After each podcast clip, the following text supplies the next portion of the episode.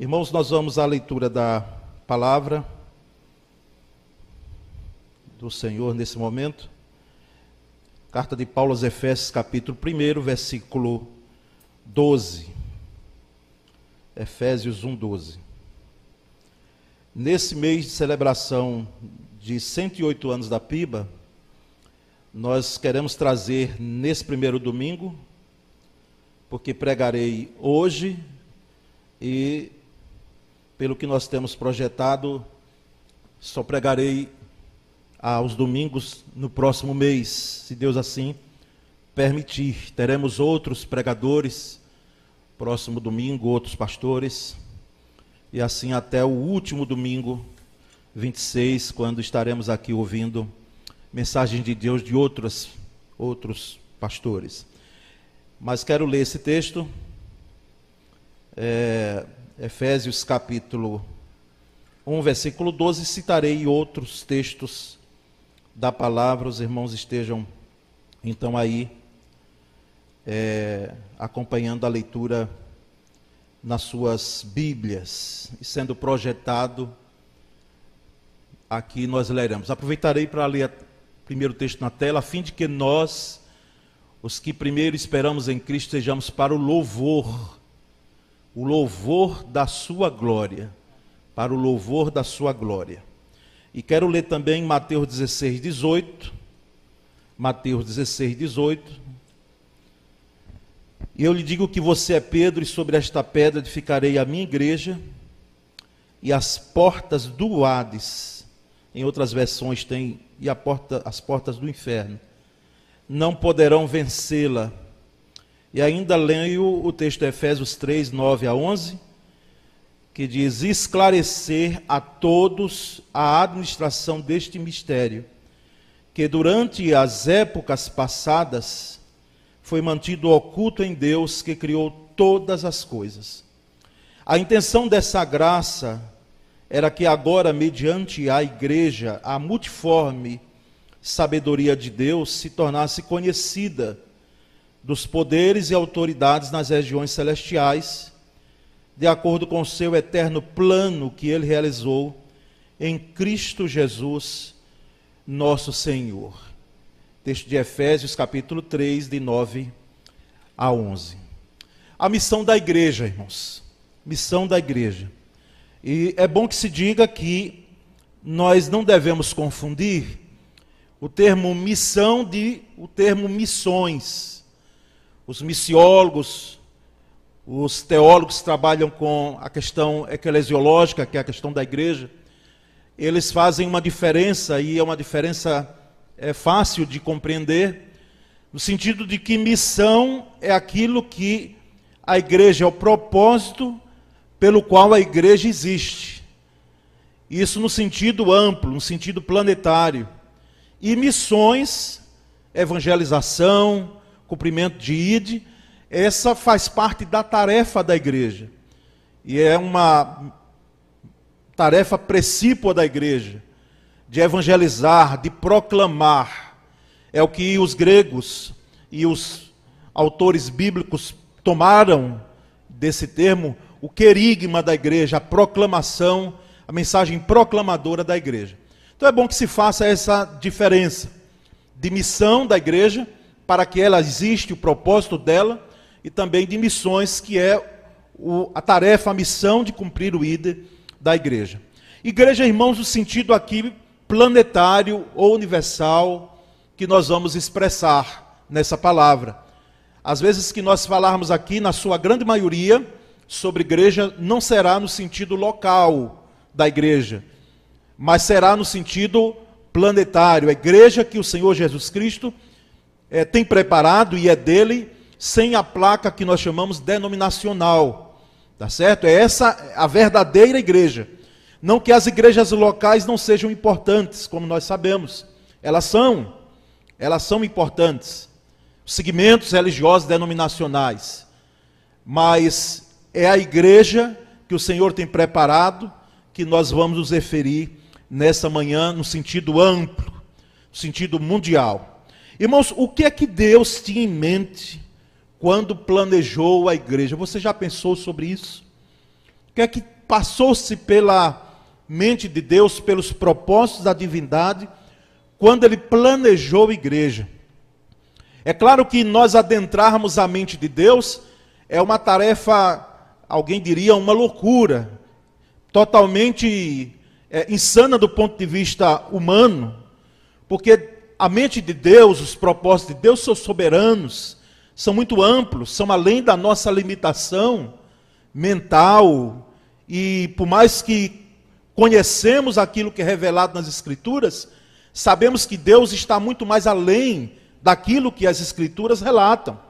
O que existe nas Escrituras é para que nós possamos conhecer, para que nós possamos saber aquilo que Deus já revelou. Mas, irmãos, certamente, esse propósito de Deus em criar a igreja e fazer a igreja, e até hoje é uma pergunta que é feita por muitos irmãos, e alguns escritores bíblicos trabalham tentando elaborar respostas, dentro, é claro, das escrituras, mas também do seu entendimento de quando surgiu a igreja, quando começou a igreja. Será que foi em Pentecostes? Será que foi no, após a vinda de Cristo, quando Cristo aqui se instaurou, ou instaurou o seu ministério? Ou como disse o grande teólogo e pastorzão Ebenezer Soares Ferreira, que nos deixou há pouco tempo, que diz que a igreja já existia em germe, uma semente já desde o Antigo Testamento. Deus já tinha um propósito. E se nós somos fiéis de fato às Escrituras e ao entendimento que nós temos delas, nós vamos perceber que antes mesmo da fundação do mundo, Deus já tinha o propósito de criar igreja. Nesse sentido amplo, planetário, como eu falei. Irmãos, o manual da igreja deve ser a Bíblia. É algo assim simples, não é? Algo plenamente natural, mas por que é que nós reiteramos isso? Que deve ser a Bíblia e nada além da Bíblia, embora a igreja local é uma pessoa jurídica que precisa ser segundo as leis de nosso país. Mas porque o estatuto existe, mas o estatuto apenas normatiza as questões de diretoria legais da igreja, mas em regra de fé e prática é a palavra que a igreja deve observar, porque naturalmente, irmãos, nós temos na diversidade da igreja os gostos, os gostos, as preferências. Assim não é o nosso gosto que deve ditar o que devemos ser e fazer como igreja. Às vezes nessa jornada de ser igreja, nós percebemos alguns irmãos dando alguns palpites e você, a igreja, você pode até criticar-se a si próprio. Porque você, criticando a igreja, você, o entendimento que nós temos é que você está fazendo uma autocrítica a você, porque faz parte do corpo. Salvo se você não entender que você é igreja. Que nós não devemos conceber a, o público que nós estamos falando nessa manhã. Mas é bom que se diga isso para que os gostos, as preferências, aquilo que nós achamos que deve ser feito segundo o nosso querer, não tem a vez na igreja. E percebemos claramente, irmãos, que dito isso, perguntamos qual é a missão da igreja segundo a Bíblia. Qual é a missão? Nós, irmãos, podemos responder essa pergunta dizendo que existe uma missão tridimensional, uma, uma missão de três dimensões. Ela faz parte de um caminho só, mas não é que cada um é diverso. Mas é, são três formas que a igreja tem de poder cumprir a sua missão. Então, a primeira missão da igreja, ela foi criada para a glória de Deus. Igreja existe para a glória de Deus. Fiz questão de que nós lêssemos o primeiro texto, Efésios 1:12, porque justamente ele traz essa noção clara de que nós fomos feitos para o louvor da glória de Deus. Como disse o apóstolo Paulo, com fim de sermos para o louvor da sua glória, nós os que antes havíamos esperado em Cristo. Então a igreja foi feita para o louvor da glória de Deus. Antes de nós pensarmos que igreja foi feita para qualquer outra coisa, para qualquer outra ação, nós precisamos entender que igreja foi feita para o louvor da glória de Deus, para glorificar Deus Pai, Filho e Espírito Santo. Em Romanos 11:36, o apóstolo Paulo também escrevendo, ele diz: "Pois dele, por ele e para ele são todas as coisas. Glória, pois, a ele eternamente. Amém."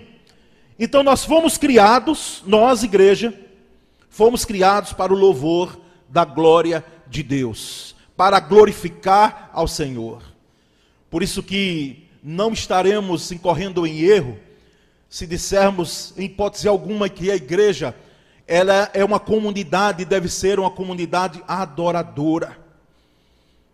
Uma comunidade adoradora, de adoração, adoração que vai além do momento de culto, de cânticos, de louvor, porque a adoração é toda uma vida. Adoração é a trajetória de toda uma vida cristã, os atos de uma vida cristã, o compromisso de uma vida cristã. Então, guardemos, irmãos, esse primeiro aspecto. Fomos feitos, enquanto igreja, para o louvor da glória de Deus. Para o louvor da glória de Deus. A igreja deve glorificar a Deus através de tudo que ela é e, do, e de tudo que ela vem a fazer. Mas, irmãos, fomos também criados dentro dessa missão de ser igreja para o louvor da glória de Deus, mas para comunhão e edificação. Comunhão e edificação. Texto 1 João, capítulo 1, versículo 7. Convido você a abrir a Bíblia comigo agora. 1 João 7. Veja o que é que o apóstolo João diz nesse texto claramente aqui para nós, igreja do Senhor, local aqui nessa nesse momento. 1 João 1:7. Mas se andarmos na luz, como ele na luz está, temos comunhão uns com os outros, comunhão uns com os outros. E o sangue de Jesus, seu filho, nos purifica de todo pecado. A ênfase aqui dentro desse texto, embora ele é profundo, praticamente uma frase ou um período, como dizia a minha professora de português. Mas a ênfase aqui eu quero dar comunhão. Com ele, como ele na luz está, temos comunhão uns com os outros. A igreja é uma comunidade coinônica. O grego koinonia é comunhão, é a coisa comum. É aquilo que a igreja lá, no livro de Atos, capítulo 2, e você pode abrir sua Bíblia, no versículo 42, Atos 2, 42, diz que eles se dedicavam ao ensino dos apóstolos e a comunhão ao partir do pão, como fizemos essa manhã, e às orações. Se dedicavam, ou em outras versões, e perseveraram na comunhão, no partir do pão e nas orações. A igreja, irmãos, ela tem a missão de ser uma comunidade de comunhão e edificação mútuas. Igreja Deus colocou, independentemente de se ela está aqui nesse momento na Rua Lagarto, 646, ou ali, mais próximo da gente. Deus nos colocou para que nós possamos ter comunhão com os outros. E quando vai para o aspecto local, mais ainda. Mais ainda a implicação. E nós percebemos claramente que não significa, irmãos, que a igreja do primeiro século, essa igreja que era uma igreja que tinha falhas, ela era imperfeita. Ela não era uma igreja como eu já ouvi, e graças a Deus ouvi pouco.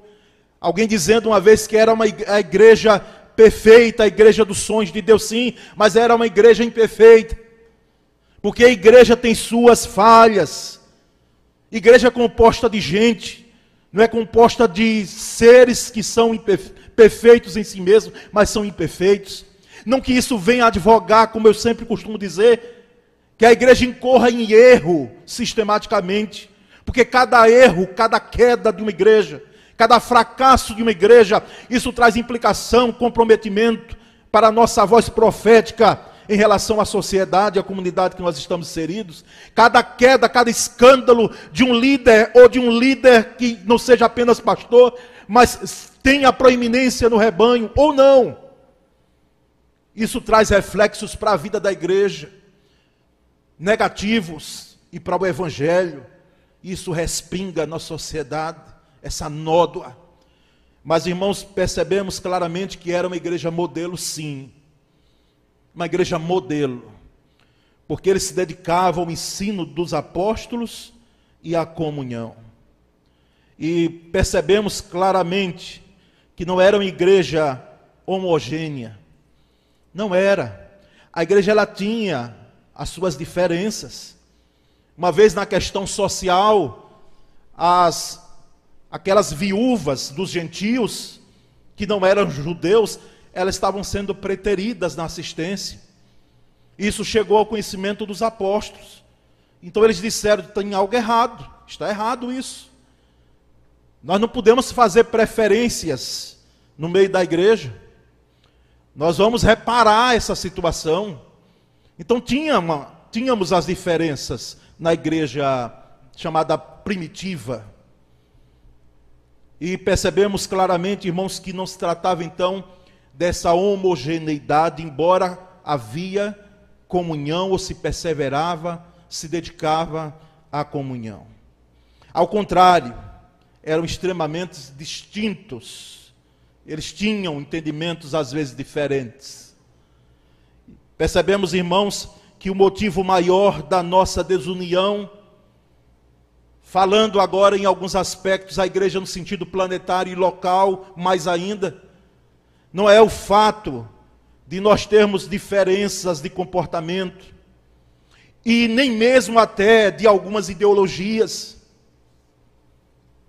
nem diferenças sociológicas, mas o nosso desgaste muitas vezes em comunhão é porque falta Cristo em nossas vidas, porque Cristo é o elo de comunhão.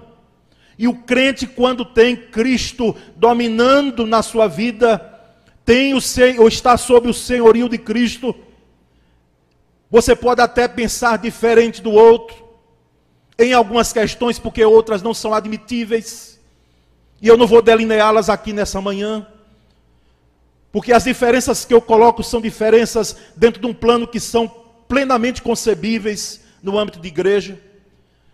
Mas não são essas diferenças de entendimento, às vezes, ou de doutrinas em alguns aspectos das Escrituras que nós percebemos, mas de que falta o elo, muitas vezes, dessa comunhão que Cristo já fez pela igreja.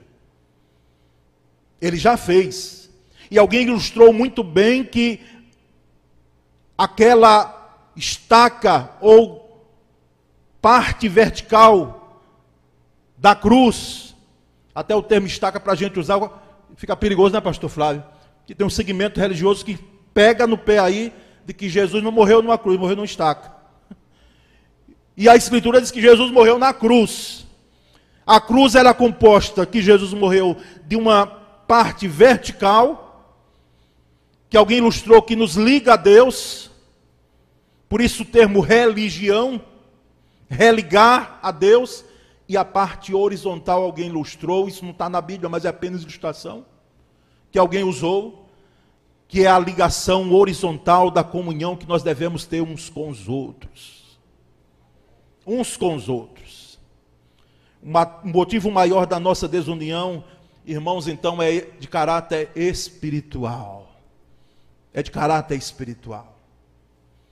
Se nós tivermos senhorio de Cristo em nossas vidas, nós vamos pensar duas vezes para nós falarmos com o irmão, ou até nem falarmos.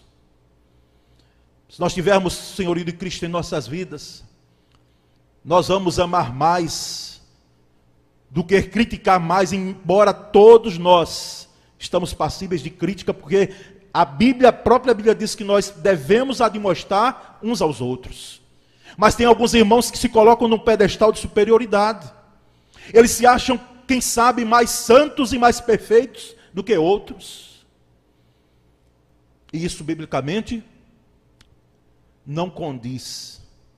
Mas nós precisamos, irmãos, entender que fomos feitos, a missão da igreja é de comunhão e de edificação. É de comunhão e de edificação.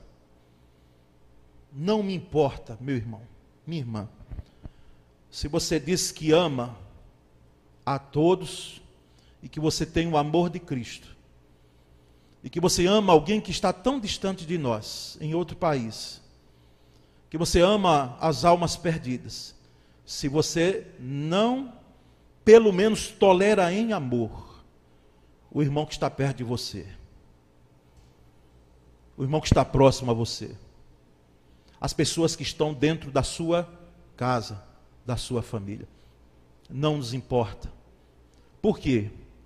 Porque se não somos possíveis em amar a quem está perto, como é que nós vamos ter comunhão e amor, que é algo que nós vamos na próxima quinta-feira, pela graça de Deus, ministrar exclusivamente sobre aquele texto de Colossenses 3? Que o amor é o vínculo, é o elo da perfeição, como é que eu vou dizer que amo o outro? Fomos feitos, a missão da igreja é comunhão e edificação. Eram capazes de conviver com irmãos, irmãos mais diferentes. A igreja lá de Atos dos Apóstolos.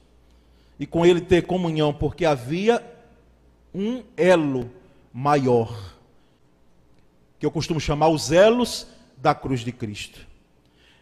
Irmãos, divisões, partidarismos, contendas no corpo de Cristo, sempre serão um problema de ordem espiritual antes de ser qualquer outro tipo comportamental ou até ideológico.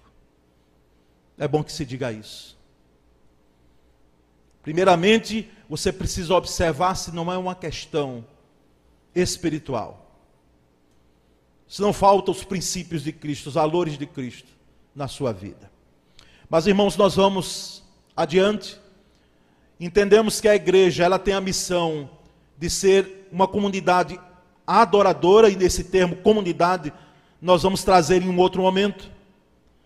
Aproveitando a leitura de um livro do pastor Estélio Rega, um dos líderes da nossa denominação, mas entendemos que a igreja é uma comunidade adoradora. Ela foi feita para o louvor da glória de Deus, como falamos.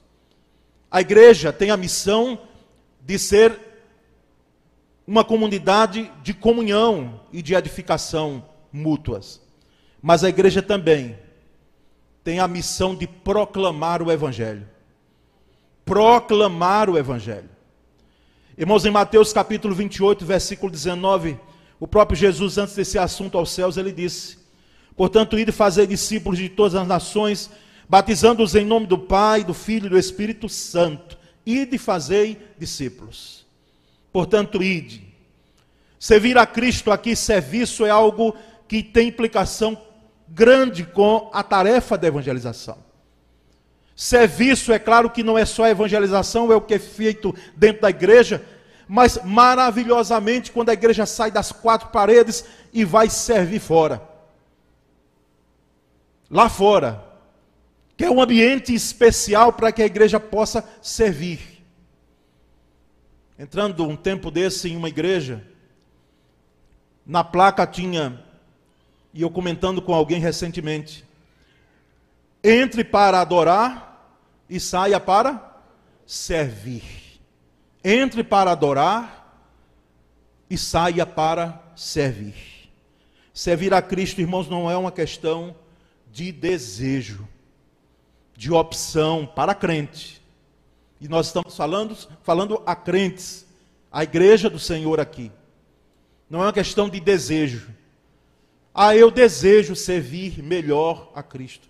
Você deseja servir melhor como é seu dever está dentro da sua essência. Mais do que dever, é prazer. Mas mesmo que naquele dia você não tenha alegria, porque existem algumas questões na trajetória do servir a Cristo, que nós temos algumas tristezas, algumas frustrações, algumas decepções.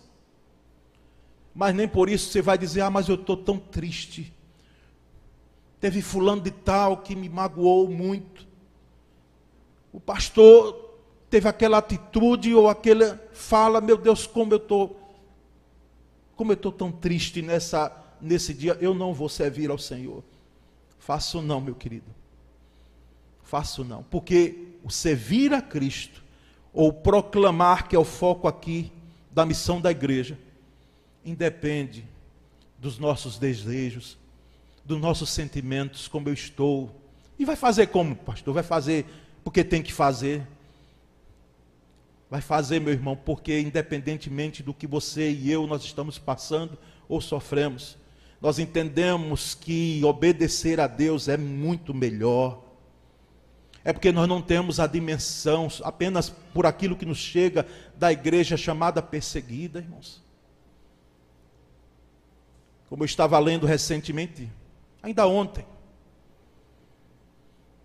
Num país que você não pode exercer sua fé como nós temos a liberdade aqui no Brasil. Um juiz de direito, poderia ser qualquer cidadão, mas um juiz de direito, foi buscado em sua casa preso. E pelas ruas a penalidade foi que ele fosse conduzido preso algemado até a delegacia, até a prisão, diante dos olhares da comunidade e até os soldados que conduziam aquele juiz de direito, irmão em Cristo nosso, estavam cabisbaixos. E aquelas pessoas que viam baixavam suas cabeças também. Só tinha uma pessoa que estava de cabeça erguida aquele nosso irmão, o juiz de direito, que dizendo: Eu amo a Cristo, eu amo a Cristo, eu amo a Cristo, eu amo a Cristo, eu amo a Cristo. Aí você vem dizer para mim que você vai deixar de seguir ou de servir a Cristo, de ser sal e ser luz que vai ficar enclausurado, sendo igreja dentro de sua casa, sem poder compartilhar com ninguém, com ninguém o Evangelho, porque a, até a comunhão você coloca em xeque, quer estar perto uns dos outros. Quando nós temos um exemplo, que é apenas um exemplo, dos irmãos que entendem plenamente de que proclamar de que servir é muito mais do que uma questão de desejo. É muito mais, irmãos. Servir a Cristo é uma questão de obediência. Como falei, é uma questão de alegria. Que alegria é crer em Cristo, em seu nome confiar, observar os seus ensinos, suas promessas desfrutar, mas desfrute das promessas, mas desfrute de ser sal e ser luz. A igreja, irmãos, é chamada para servir no mundo e ao mundo. Servir no mundo e ao mundo. No mundo porque ela não tem como se isentar daqui. Elas têm que estar misturadas. E observando para não se misturar, de tal forma que ela seja muito mais influenciada negativamente, como o Congresso de Jovens muito bem disse aqui mas ela influenciar positivamente o mundo no mundo, servindo no mundo e ao mundo. Entendemos, irmãos, que proclamar traz a implicação de que devemos viver o que proclamamos e o que anunciamos. Viver. Porque proclamar não é só abrir a boca. Quando foi dito ao apóstolo Paulo, fala e não te cales.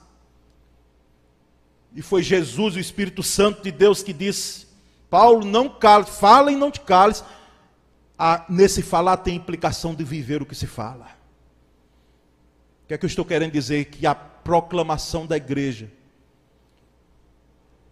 o querigma da igreja, a voz profética da igreja, o discurso que às vezes nós falamos da igreja, deve ser conivente, alinhado com aquilo que a igreja vive. Porque senão, irmãos, nós vamos estar só vivendo o cristianismo de boca para fora. É bonito, mas não tem vida. É bonito, mas não tem essência. A estrutura é bela. É o melhor de tudo. Mas falta vida. Falta essência. Falta compromisso com a verdade. Requer, irmãos, uma vida alinhada com o que se fala. Uma vida de testemunho. Por isso que, bem disse o pastor e missiólogo Ronaldo Lidório, uma bênção para a vida da igreja. Ronaldo Lidório. Não é primo, não, ali é irmão mesmo presbiteriano. irmão nosso, ele disse que todas as vezes que estudou a Escritura e foi fazer o seu trabalho de tradução em línguas que não, não se tinha a Bíblia ou porções da Bíblia, ele percebeu claramente que a palavra querigma estava conectada à martiria. Ou seja, a palavra proclamar, evangelizar, cumprir o ID, estava ligada a testemunho. E um testemunho não apenas de fala, mas um testemunho que implica em morrer, se preciso for, por Cristo. Se preciso for, por Jesus. Uma vida de testemunho, irmãos. Meus queridos, vamos cumprir nossa missão. Vamos sim. A igreja ela tem uma missão para cumprir. E essa missão ela não foi dada como opção, como se a igreja quiser fazer, se ela entender que deve fazer, quando ela estiver bem, quando ela tiver os recursos melhores. Não. Foi nos dada uma missão. E nós, enquanto igreja local aqui, devemos cumprir. Estamos procurando cumprir. Ainda existem alguns caminhos a percorrer. Mas vamos cumprir, irmãos. Vamos cumprir. Pela graça, misericórdia, dependência e unção do Espírito Santo, nós vamos cumprir a missão. Amém? Vamos orar. O irmão pode se colocar em pé agora e vamos pedir ao Senhor, clamar ao Senhor da igreja, que nos dê a graça de cumprirmos, continuarmos cumprindo a nossa missão que nos dê comunhão, que nos dê a graça de sermos uma igreja adoradora, proclamando e vivendo o que proclamamos. Senhor Deus, a igreja é tua, louvado seja o teu nome, porque ela não tem dono nenhum humano. Quem é louco para dizer que manda? É o Senhor quem manda e desmanda no meio da igreja. O Senhor tem a igreja nas tuas mãos. É o Senhor quem detém todo o poder. É o Senhor que faz com que o controle e a história da igreja esteja na palma da tua mão. Portanto, isso nos traz um consolo tão grande, Senhor. Perceber que a nossa história, a história da igreja, ela não é história feita pelas páginas de alguém que escreve de forma humana, mas é pela ação do Espírito Santo, trazendo luz, trazendo vida, capacitação à tua igreja. Nós só pedimos, ó Deus, em nome de Jesus, que o Senhor nos dê a graça de cumprirmos a missão. Para que, ó Deus, se um dia já pensou, Pai, se o Senhor fosse nos dar uma carta, como o Senhor deu aquelas sete igrejas em Apocalipse, o que é que o Senhor falaria da piba, Senhor? Quais eram as admoestações que viriam? Quais os elogios que viriam, Senhor? Mas nós já sabemos plenamente que essa carta está aqui em nossas mãos. São princípios claros da tua palavra que nós devemos observar. Portanto, Deus querido, nós te pedimos, dá-nos a graça, Senhor, de cumprirmos a missão. Obrigado, obrigado pelos 108 anos de existência desta igreja. Nós rendemos a Ti toda a honra e toda a glória. Que o amor de Deus, o Pai, a graça de Cristo, nosso Senhor, doces e poderosas consolações e o poder do Espírito Santo sejam conosco, Igreja do Senhor, aqui reunida e para sempre. E podemos dizer: Amém, Senhor. Amém, Senhor. Graças a Deus.